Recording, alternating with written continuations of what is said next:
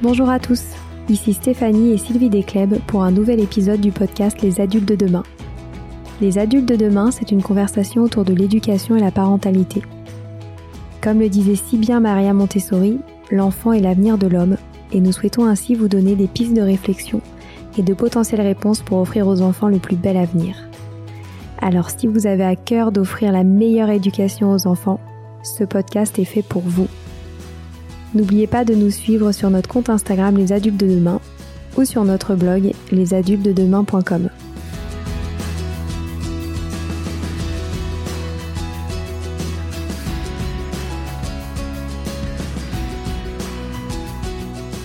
Bonjour à tous.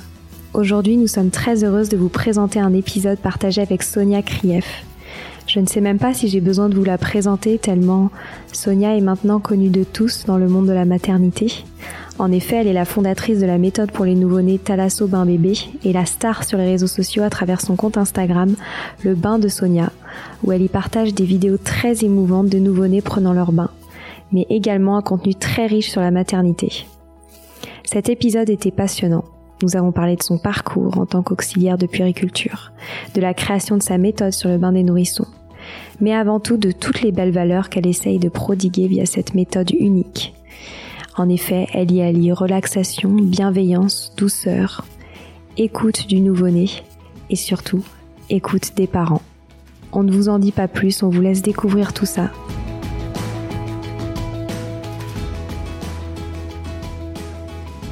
Bonjour Sonia. Bonjour. Nous sommes très heureuses d'échanger avec vous aujourd'hui. Ça faisait très longtemps qu'on avait envie de vous interviewer et nous sommes ravis que ça arrive aujourd'hui. Surtout qu'on a la chance de pouvoir enregistrer dans vos magnifiques locaux. Oh et ouais. ça, c'est vraiment une grande chance. Alors avant qu'on démarre sur euh, votre sujet de prédilection qui est la thalasso euh, bain bébé, j'aimerais que vous nous parliez de votre parcours professionnel et personnel et ce qui vous a amené vers euh, les sujets de la maternité. Euh, D'abord, je suis très heureuse de vous accueillir euh, ici et, vous montrer, euh, voilà, nos, nos, notre jolie euh, école qu'on aime profondément. Alors, mon parcours professionnel, il faut savoir que je fais partie de ces enfants qui n'ont pas du tout aimé l'école. Je pourrais même dire détester. Alors, on considère euh, ces enfants comme des mauvais élèves. Moi, j'ai juste envie de dire que c'est juste pas un modèle qui correspond à certains enfants. Donc, je n'ai je n'ai pas aimé ça. Il a fallu euh, choisir, bien évidemment, euh, une direction euh, scolaire à la sortie euh, euh, de la troisième. Il s'est présenté quelques propositions, secrétariat, enfin des trucs qui ne me parlaient pas du tout. Et puis il y a eu quelque chose avec euh, les enfants, le sanitaire et social, le BEP sanitaire et social. Ben, j'ai dit euh, ok, on va faire ça parce qu'il y avait rien d'autre qui me tentait. Donc j'ai choisi, euh, j'ai choisi de travailler euh, auprès des enfants, de faire mon école d'auxiliaire de puériculture par la suite, sans ne sans savoir encore à ce moment-là pourquoi je prends cette direction. Mais en tous les cas, c'est celle-là. Je vais suivre plusieurs stages puisqu'on a plusieurs stages. Il y a la crèche, la PMI, la pédiatrie et la maternité. C'est vraiment dans les services de maternité que je m'épanouis le plus et, et là où je suis vraiment heureuse. Donc je fais mes stages en maternité et toute ma carrière professionnelle va se passer en maternité dès les premiers instants de vie puisque j'étais aussi, en salle de naissance jusqu'à la sortie de la maternité. Et euh, je saurais que bien plus tard euh, pourquoi pourquoi mon cœur est allé euh, plutôt vers la maternité, je l'ai su il y a environ une dizaine d'années, c'est que toutes ces histoires de naissance me ramènent à ma propre histoire de naissance. Ça veut dire que euh, j'ai certainement vécu un choc bébé à ma naissance qui aura guidé mon choix professionnel et qui m'amène aujourd'hui à, à vraiment euh, soutenir les parents et prendre la parole pour les bébés. J'ai vraiment l'impression que j'ai cette mission de parler pour eux et d'expliquer leurs sensations, leurs émotions, leurs peurs et ce qu'ils attendent de leurs parents, de, de tous les gens qui vont l'entourer, euh, ce qu'ils attendent euh, comme accueil. Et il me semble aussi que vous avez fait évoluer votre méthode à travers le temps, grâce notamment à des rencontres. Euh, si je me souviens bien, vous avez rencontré une, euh, une sage-femme qui a été, qui a eu un rôle déterminant dans votre approche avec les nouveau-nés. Oui, j'ai eu la chance euh, d'assister à une naissance hyper physiologique. Comme je pense, je n'aurais jamais imaginé qu'on puisse accoucher de cette manière.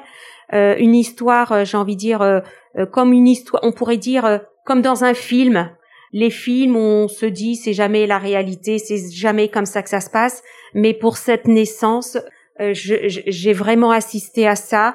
J'ai participé au bien-être de la maman, mais euh, j'ai surtout pu voir à quel point on peut faire confiance à la femme, à quel point on peut avoir du respect pour ce bébé, à quel point ce moment de la naissance est quelque chose de magnifique.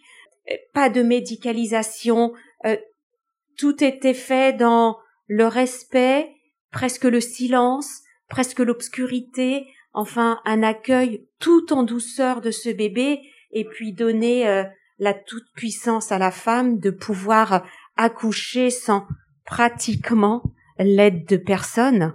Et ça, ça a été un vrai euh, électrochoc pour moi et une vraie remise en question de toutes mes pratiques. À la suite de ça, bien évidemment, quand on assiste à ça, on n'est plus la même après.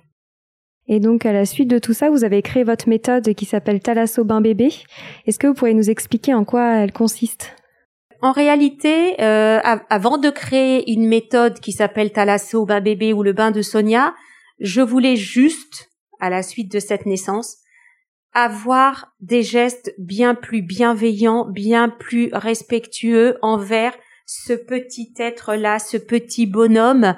C'était prendre en compte ses pleurs qui veulent dire quelque chose, trouver des solutions, lui proposer différentes choses, mais ne plus accepter que ses pleurs fassent partie de ce moment du bain comme euh, une évidence, c'est comme ça, un bébé ça pleure, point à la ligne. D'accord, ça pleure, mais qu'est-ce que tu fais en même temps pour lui quand il pleure?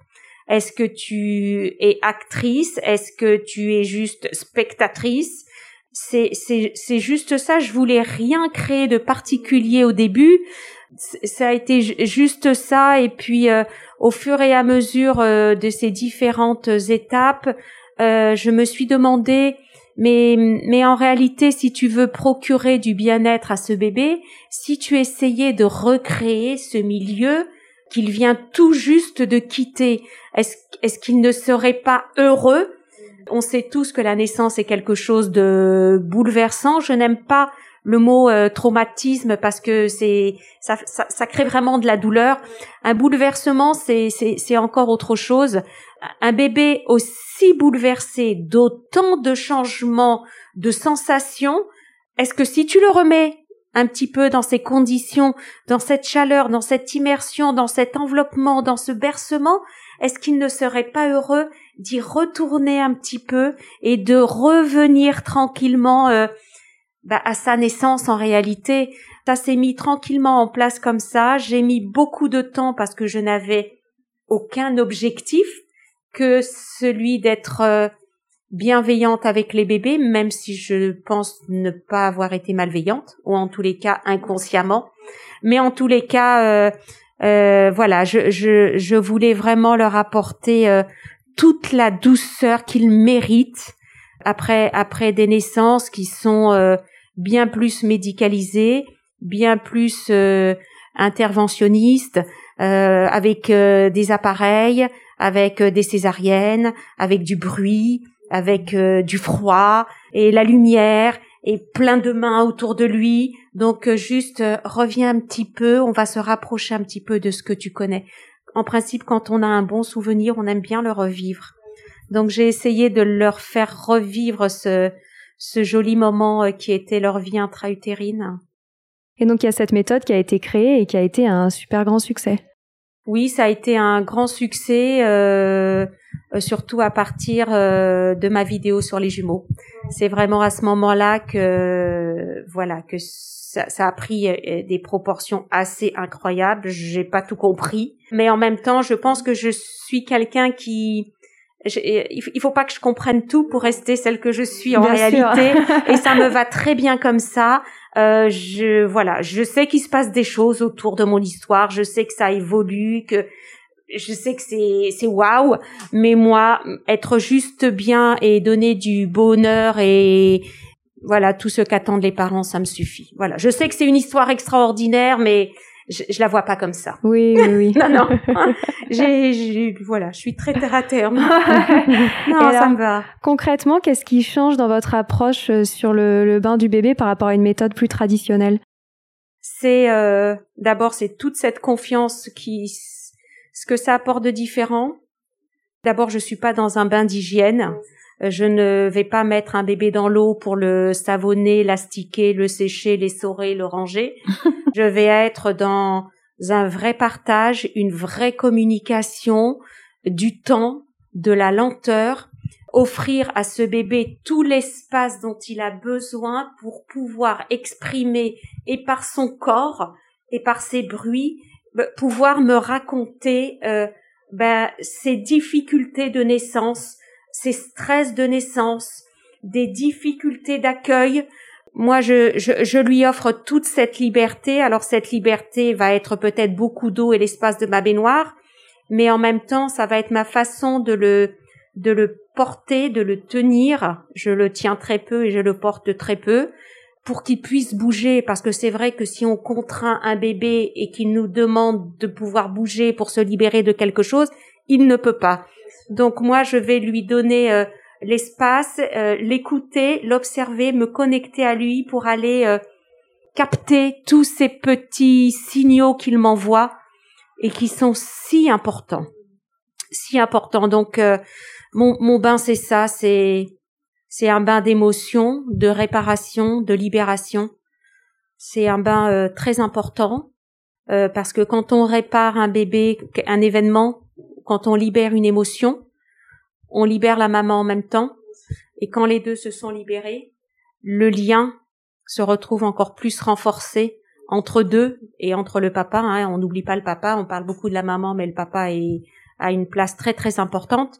Donc, euh, si on peut aider ce bébé, cette maman, à déposer des bagages un peu lourds euh, liés à une grossesse euh, ou une naissance, autant le faire assez rapidement plutôt que de se les traîner euh, trop longtemps.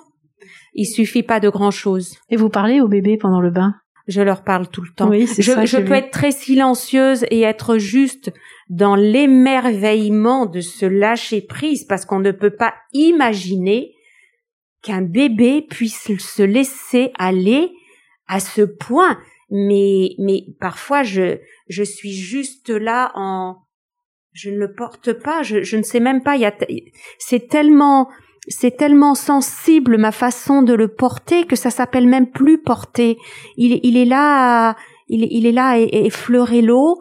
Euh, euh, c'est, de la pesanteur. C'est, c'est assez incroyable en sensation. Donc je peux être juste émerveillée ou je peux être euh, un vrai moulin à parole parce que ce bébé a beaucoup de difficultés, qu'il a peur d'y retourner, qu'il a peur de ce contact de nouveau euh, de l'eau sur son visage, euh, il va réagir, il va pas vouloir, il va pleurer, il va crier, il va se débattre.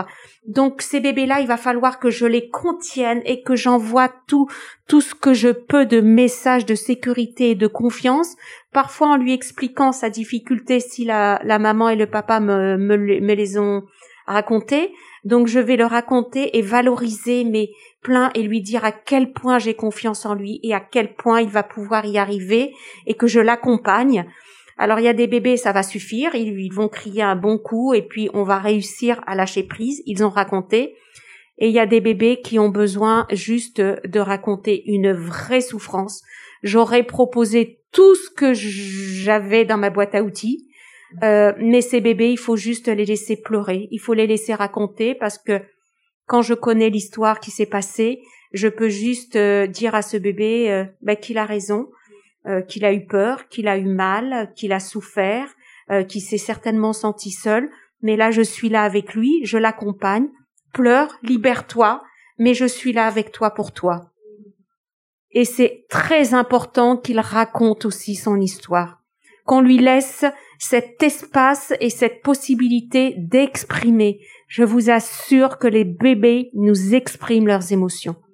C'est, c'est perturbant parce que on n'imagine pas d'un petit chou de 48 cm et peut-être 2 kg 8. Un tout petit bout là comme ça qui peut avoir autant d'émotions et de, et de peur. Ben, j'ai envie de dire, c'est pas juste. Tout seul, il peut pas se, il peut pas solutionner ça tout seul. Il faut qu'en face de lui, il ait une, une personne qui soit à son écoute et qui l'observe pour, euh, pour, pour, pouvoir euh, le soulager. Vraiment. Et les parents sont à côté de vous dans ce cas-là? Toujours. Je ne fais jamais de bain s'il n'y a pas les parents, euh, parce que bien évidemment, ce bain agit comme un courant électrique qui va aller en plein cœur.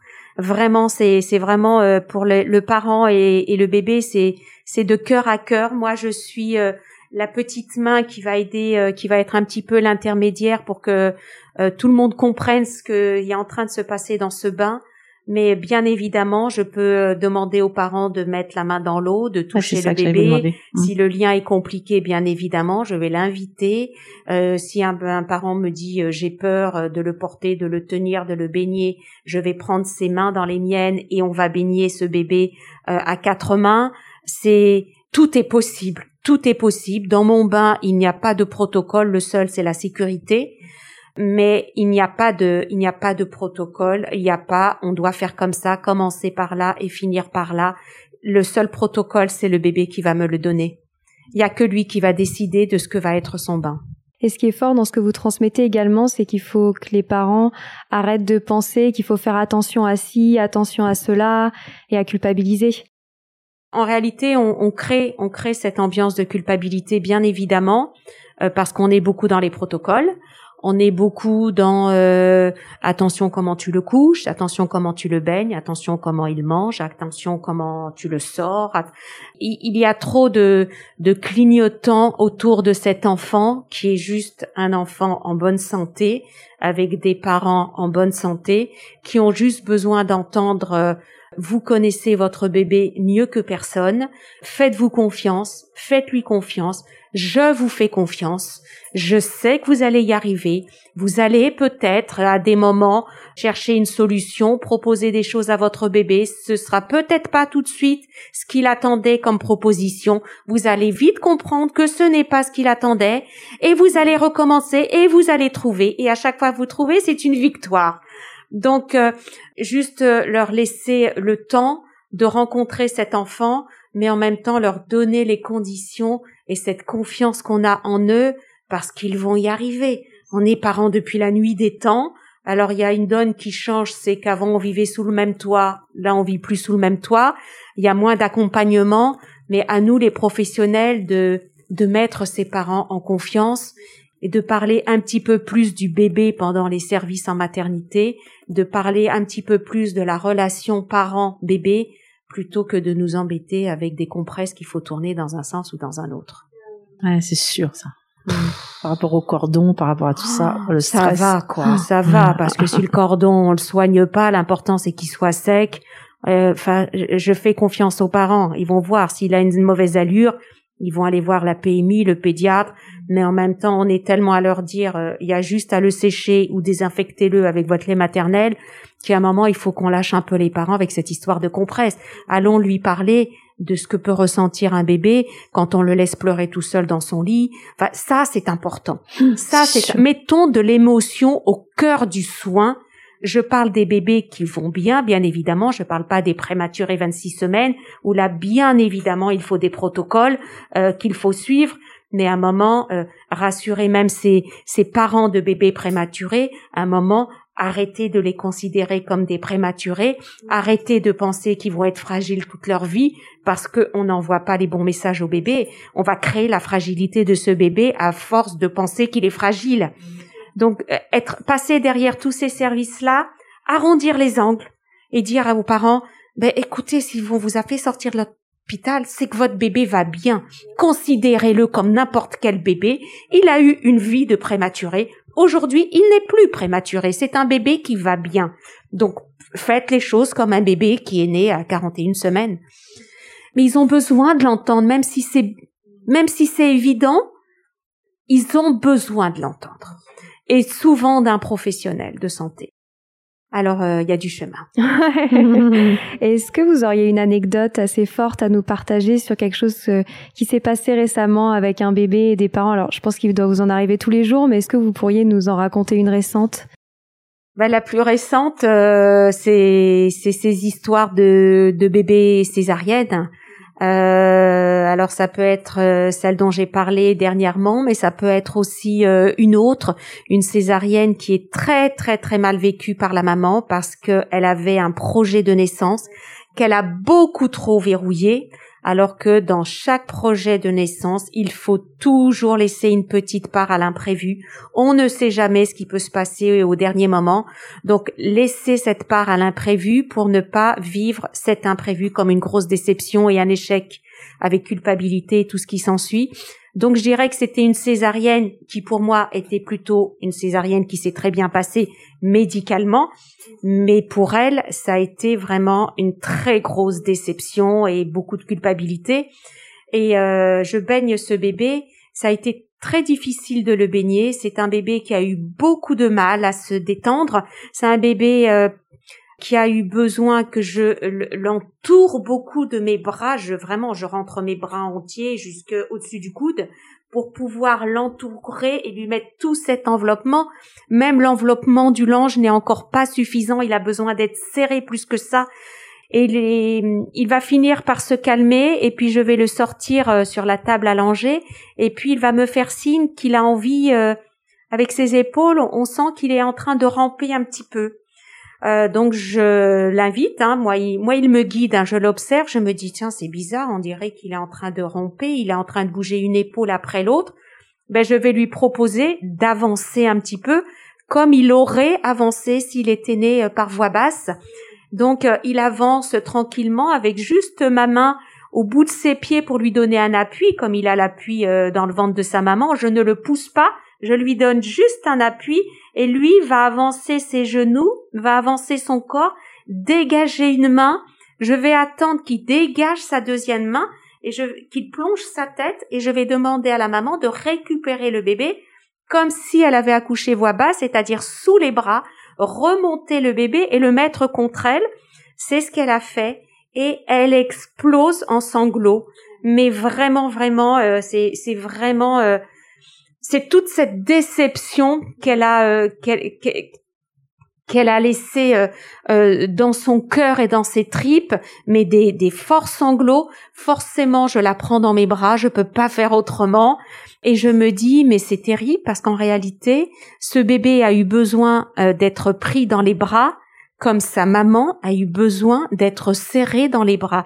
Ils ont eu exactement le même besoin d'être d'être enveloppé. C'est vraiment ça, hein. Et, et, le papa qui était là ce jour-là avait ses yeux qui se remplissaient de larmes parce qu'il ne comprenait pas trop ce qui se passait, pourquoi sa femme se mettait à pleurer aussi fort. Et donc lui s'est mis à pleurer aussi. Je lui ai juste fait signe que tout va bien, qu'il ne s'inquiète pas. En partant d'ici, il m'a dit mais votre bain c'est une vraie thérapie. En libérant le bébé, j'ai libéré la maman, donc forcément on améliore encore plus le lien. Même s'il était là, elle s'est soulagée d'émotions qui étaient là et qui l'étouffaient parce que pour pleurer aussi fort, c'est que l'émotion, elle est retenue. Donc là, elle a fait sauter le couvercle, le bébé a fait sauter son couvercle, il m'a dit ce que sa mère n'a pas du tout accepté de cette césarienne, donc il ne l'a pas accepté non plus, puisqu'ils ne font qu'un émotionnellement euh, pendant un certain temps. Donc euh, euh, ce refus et cette déception, il me l'a raconté dans le bain de la même manière. Et c'est assez impressionnant. C'est assez incroyable. De le raconter, c'est incroyable, mais d'y assister, c'est encore plus mmh. incroyable. c'est ce que je me disais, c'est que vous devez, ça doit beaucoup aider au renforcement du lien. Euh, bien évidemment, entre bien évidemment, maman et le bébé. Mais bien évidemment, quand on retient des émotions, quand on comprend pas pourquoi, quand on, euh, bah, quand on n'est pas préparé, c'est beaucoup de culpabilité. C'est il est déjà un bébé qui naît prématurément, je n'ai pas été capable de le tenir jusqu'à neuf mois. Un bébé qui a souffert, euh, je n'ai pas été capable de pousser suffisamment bien. Il a eu les forceps et il est tout amoché. Donc c'est beaucoup de culpabilité pour la mère, mais terriblement. Et euh, cette culpabilité, déjà, il faut qu'elle puisse la raconter. Moi, j'encourage sans arrêt les mères à raconter, à trouver quelqu'un à qui on peut raconter son histoire, à demander des explications au médecin si on n'a pas compris pourquoi on a pris telle ou telle décision. Quand on comprend, on accepte plus. Quand on ne comprend pas, on part avec son bagage et il devient de plus en plus lourd. Donc se libérer de toutes ces de toutes ces questions si on ne comprend pas et, euh, et se faire aider quand ça va encore plus loin parce que des fois ça va encore plus loin. Et ça doit aider aussi pour éviter les, les dépressions justement. Bien des, évidemment, mamans, hein. bien Ouais. évidemment. Hein, euh, euh, il faut comprendre, il faut accepter et se faire accompagner. Ne pas sortir de l'isolement, ne pas avoir honte de sujets qui peuvent encore paraître tabous, comme le burn-out parental, comme la dépression, comme ne pas aimer être enceinte, comme ne pas avoir le coup de foudre pour son bébé au premier regard. C'est vraiment libérer la parole sur des sujets qui sont restés encore très Tabou. maintenant. Ouais, très, tab- Mm, mm. très tabou. Donc, euh, libérons les paroles. C'est dès, dès- dès qu'on leur donne la possibilité de parler, mais ça parle tellement, ça parle tellement. C'est euh, euh, ces bébés qu'on reconnaît pas euh, forcément à la naissance parce qu'on a une anesthésie générale et qu'on n'a pas compris qui est ce petit être qui était dedans. Et quand je me réveille, j'ai un petit chose là dans un berceau. Et qu'on se dit, euh, on lui dit c'est ton bébé, elle dit ah bah oui c'est mon bébé, mais en même temps je l'ai pas vu, je l'ai pas entendu. Toi tu me dis que c'est mon bébé, mais en réalité je sais pas si c'est mon bébé. Et il suffit juste de d'ouvrir cette discussion là sur un cas pour que toutes les femmes qui ont vécu la même chose vous disent ben euh, merci parce que j'ai jamais osé le dire, mais moi pendant quelques heures je me suis vraiment demandé si c'était mon bébé et pouvoir raconter et se libérer de ce genre de choses même des années après, elle se souvient de cette question qu'elle s'était demandée, est-ce que c'était vraiment mon bébé, sauf qu'elle l'avait dit à personne. Et pouvoir libérer la parole sur même quelque chose de très ancien, eh ben, c'est super important. Vraiment, vraiment, il y va tellement euh, du, bien-être euh, de tout le monde, du, de- du bébé, du parent, de la relation, de, de son rôle de parent, de, de tellement de choses. Et au bout du compte, de la confiance euh, pour ce bébé, et toute cette sécurité affective euh, qu'il va, dont il va se charger pour la vie entière. Et comment continuer ce travail du bain à la maison? En réalité, à partir du moment où on a switché dans sa tête, qu'on se dit je vais donner un bain à mon bébé, non pas pour le laver, mais pour passer un moment avec lui, partager, le regarder, le, le lui envoyer des tas de messages d'amour, ne soit ne, ne pas être là dans un automatisme de bain tous les soirs, tous les deux soirs qui doivent durer trois minutes, qu'on doit savonner, qui va hurler à la sortie. C'est sensibiliser en réalité les professionnels et les parents aux pleurs du bébé en réalité. Quand un bébé pleure, on s'arrête, on regarde ce qu'il a, on lui explique, on fait une pause tétée s'il a besoin, même enfermé dans sa serviette, même enveloppé dans sa serviette, il va pas avoir froid dans sa serviette. S'il est en train d'hurler euh, à la sortie du bain, enveloppe-le dans sa serviette, fais une pause de cinq minutes au sein, et tu verras qu'après, la suite se passe sans un pleur, sans un cri, et, et, et c'est tellement bon que de pouvoir s'occuper d'un bébé sans pleurs. Et pour les parents qui se valorisent du coup dans waouh aujourd'hui je l'ai baigné il a pas il a pas pleuré une seule fois. Ah, aujourd'hui j'ai changé sa couche il a pas du tout pleuré de ce qui peut nous paraître nous un rien du tout pour un parent à chaque fois que c'est réussi c'est une victoire mais et, et ça il il faut il, il faut vraiment qu'on en mesure Une l'importance culpabilité qui s'en va aussi. mais, mais hein, bien sûr, dire, je suis pas mais, à la hauteur, mais je en sais même pas temps, faire. arrêtons de dire euh, euh, qu'il faut aller vite parce qu'un bébé a froid. C'est vrai que si tu le baignes la fenêtre grande ouverte et qu'il fait 3 degrés dehors, bien sûr qu'il a froid. Mais si ta chambre, si ta salle de bain est à 23, 24, qu'il est dans une serviette et qu'en plus tu l'allaites et qu'il est contre toi, mais il a pas froid. Donc c'est ça, c'est arrêter d'avoir peur de. Mais ça, c'est un boulot qui doit se faire en amont. Puis peut-être aussi qu'elle se se faire plus confiance aussi que la Mais maman pour se, faire fasse confiance, il faut qu'on ait confiance en elle. Voilà, exactement. Voilà, Se dire, parce tu que peux te faire confiance, parce que la fait. confiance, on le sait, hein, c'est quelque chose euh, qui nous est euh, instillé depuis euh, depuis qu'on est dans le ventre de nos mamans. Donc la confiance, combien on en a eu nous-mêmes pour en transmettre nous-mêmes à nos propres bébés. Donc euh, voilà, ça fait aussi partie de cet accompagnement. Peut-être que cette confiance qu'il a manqué, parce que si elle manque de confiance et quelque part il a peut-être manqué de confiance, enfant lui-même, ce parent. Donc, euh, ben allons-y, faisons-lui confiance et disons-lui, je te fais confiance, tu vas y arriver, tu vas trouver.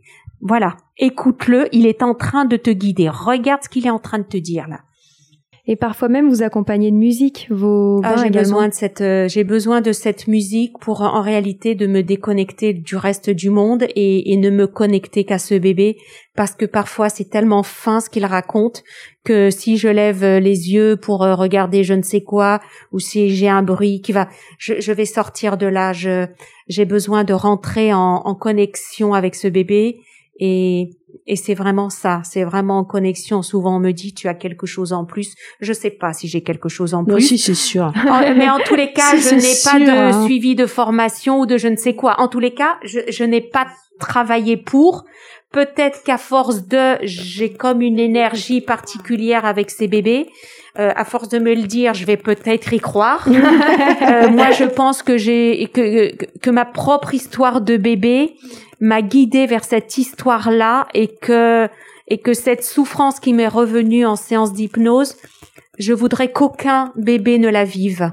Une maman prépare un projet d'accouchement, mais si on pouvait donner un petit crayon à un bébé, il écrirait aussi son projet d'accueil de bébé. Qu'est-ce que j'ai envie? Comment j'ai envie d'être accueilli Donc, euh, euh, ben, comme il peut pas le faire, on se met un petit moment dans un dans une peau de bébé, euh, se dire tu sors de là, tu atterris là, qu'est-ce qui te ferait plaisir entre les deux? Pour passer de ce monde à ce monde-là, de la planète Utérus à notre planète Terre Qu'est-ce qui pourrait adoucir ce voyage qui est le voyage le plus extraordinaire de toute notre vie? Donc, euh, juste se mettre un petit peu à leur place en se disant que toutes les sensations que nous on pourrait avoir chez le bébé, c'est décuplé par quand on a froid, il a très froid. Quand on a peur, il a très peur. Quand il y a beaucoup de lumière, il est ébloui. Tout est beaucoup plus pour un bébé que pour un adulte. Donc c'est très violent. Et tout ce que vous faites vous, vous arrivez à le transmettre, à le transmettre dans votre école à des personnes qui arrivent après à faire le bain comme vous? En tous les cas, euh, je leur transmets un message à toutes ces élèves qui viennent nous voir, hein, que ce soit du bain ou que ce soit une autre formation. Cette école-là est vraiment faite pour faire prendre conscience. De toute façon, toutes ces personnes ont non conscience. Si elles viennent pousser la porte de l'école, c'est qu'elles ont compris tout ça, sauf que tout cet accompagnement et toute cette philosophie-là qui est de l'école, euh, toute cette philosophie, on ne peut pas de nos jours les mettre en place en, dans ces établissements ah, C'est ça que vous demander. C'est pas possible de le mettre en place. Ben, c'est pas possible parce que on est pris par le temps parce qu'on nous rajoute des tâches sans arrêt sur nos fiches de poste, euh, parce que quand ça manque du personnel, on le remplace pas, parce que le rendement a pris la place sur l'humain. Donc toutes ces personnes qui viennent nous voir, qui viennent des milieux hospitaliers, qui sont en souffrance, en burn-out professionnel, parce que ce métier ne correspond plus du tout à ce pourquoi elles l'ont choisi au tout début du commencement. C'est, c'est des métiers de vocation, ce sont des métiers de l'humain, ce sont des métiers d'accompagnement, de bienveillance, d'empathie. Et on nous donne plus la possibilité de travailler comme ça dans, dans les services. Comment elles euh, font alors pour pratiquer ce que vous leur apprenez? Soit euh, elles vont continuer leur activité de salarié euh, là où elles travaillent et elles vont créer une petite entreprise à côté pour avoir cette bouffée d'oxygène et, et, cet épanouissement qu'on n'a plus dans ces services de maternité ou de pédiatrie ou de néonat. On est là, on, on est des automates, on a dix minutes par chambre, on a des protocoles et on a des protocoles et on n'a plus d'humains en réalité. Donc elles vont créer leur petite entreprise, se lancer, avoir une vraie bouffée d'oxygène où elles sont heureuses, où elles n'ont de compte à rendre à personne, elles passent le temps qu'elles veulent, elles ont cette liberté d'accompagner comme elles en ont envie et surtout comme les parents en ont besoin. C'est une demande, c'est un, c'est vraiment un, c'est vraiment un problème sociétal cette histoire d'isolement et de manque d'accompagnement. Donc elles vont créer euh, cette petite entreprise ou alors elles vont carrément quitter le milieu hospitalier. tout ce système de santé et se lancer dans un, une vraie entreprise d'accompagnement parental où elles vont proposer euh, bah, du massage de la femme enceinte jusqu'à la diversification alimentaire. C'est comme si elles avaient une référente qui va être leur accompagnante euh, en parentalité et en euh, périnatalité même. Et puis euh, j'ai une question de portage, et ben je sais à qui m'adresser. À partir du moment où la confiance est installée entre l'accompagnante et, et, la, future maman et la maman, ben ça devient une référente, comme ça pourrait être une amie, une sœur, une mère. voilà, dans beaucoup de pays, le métier de doula existe. Euh, en France, il existe, mais alors euh, on lui met des bâtons dans les roues comme c'est pas possible. Euh, on a peur que ces doulas prennent la place de je ne sais pas qui, alors qu'ils ne prennent la place de personne parce qu'elles ne sont pas du milieu médical. Elles sont juste la personne de confiance, la personne qu'on va appeler quand on va pas bien, la personne qui va venir te tenir la main si tu as mal. Enfin, c'est tout ça une doula. C'est comme nous des accompagnantes. au Canada, on appelle ça des accompagnantes à la naissance bah, elles sont là à la naissance, elles sont la main, elles vont venir masser le dos si elle a mal au dos pendant des contractions.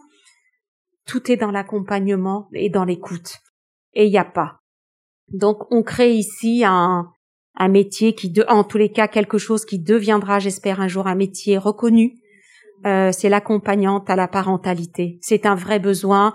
Euh, voilà, hein, puisqu'on est dans cette euh, euh, tout ce qu'on est en train de raconter sur les mille jours avec Boris Cyrulnik, il y a un vrai besoin. Les congés sont trop courts, les mamans vont mal. Il y a de plus en plus de dépression du postpartum, il y a de plus en plus d'isolement. Bah, il faut remédier à ça et on espère que toutes ces personnes conformes, non seulement elles s'épanouissent professionnellement et forcément personnellement. Hein, ça prend beaucoup de place la profession dans nos vies. Hein, donc elles s'épanouissent mais à merveille et elles sont euh, elles sont les petites fées qui manquent tout autour de, de nos jeunes mamans. C'est c'est passionnant et c'est tellement euh, c'est tellement touchant parce que parfois il suffit juste d'une heure, une heure et demie passée avec une maman euh, qui arrive et qui va pas bien et qui va repartir mais tellement mieux et tellement mieux. Il suffit pas grand chose mais il n'y a pas le pas grand-chose. Non, il y a ça. Ah, incroyable.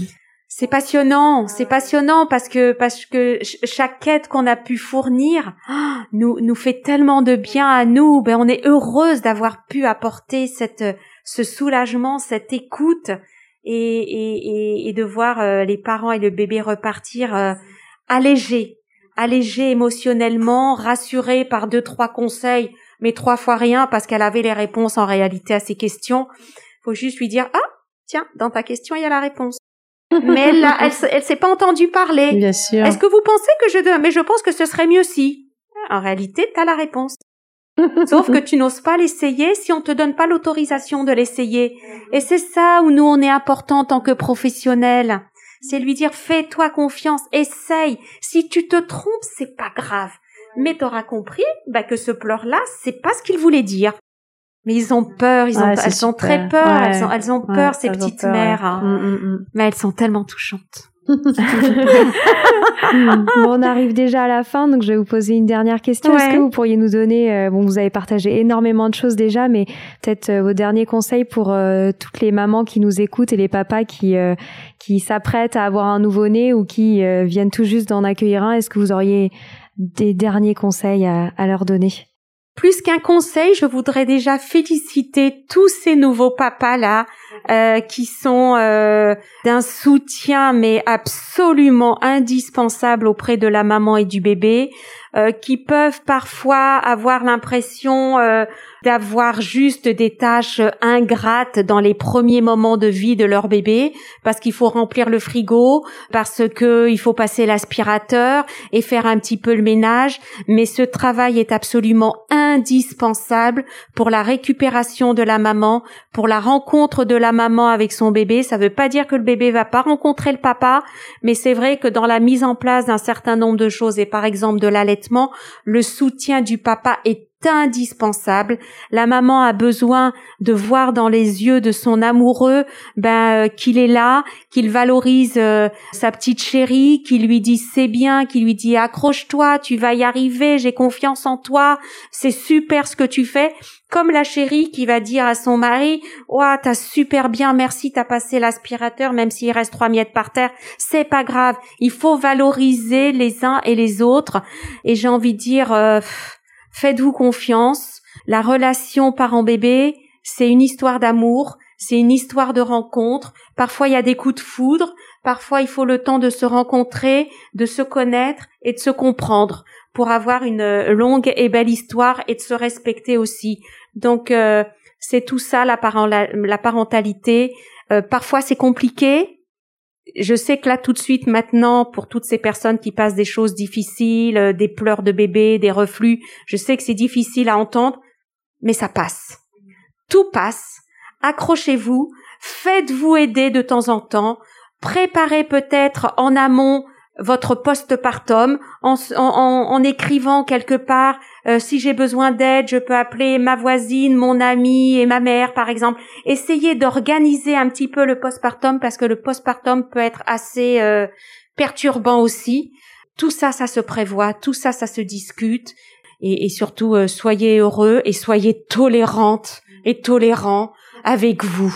Voilà, n'essayez pas d'être brillantissime et parfait on s'en fout. Votre bébé n'aime que vous, avec euh, même avec vos erreurs. Il s'en fout. Il, sait qu'il est aimé ce bébé et, et le reste c'est pas grave. Il n'a pas besoin de grand chose le bébé. Il a besoin de l'essentiel. Avoir chaud, manger et de l'amour. Ça va. Même s'il n'a pas de vêtements, vous le mettez contre sa mère, il a chaud. Donc voyez, il n'a pas besoin. C'est pour vous dire que l'essentiel, euh, c'est ça. C'est ça la nourriture d'un bébé. Donc euh, faites-vous confiance. Merci, c'était magnifique. Ah, oui. ah bah merci à vous. Ça donne des frissons.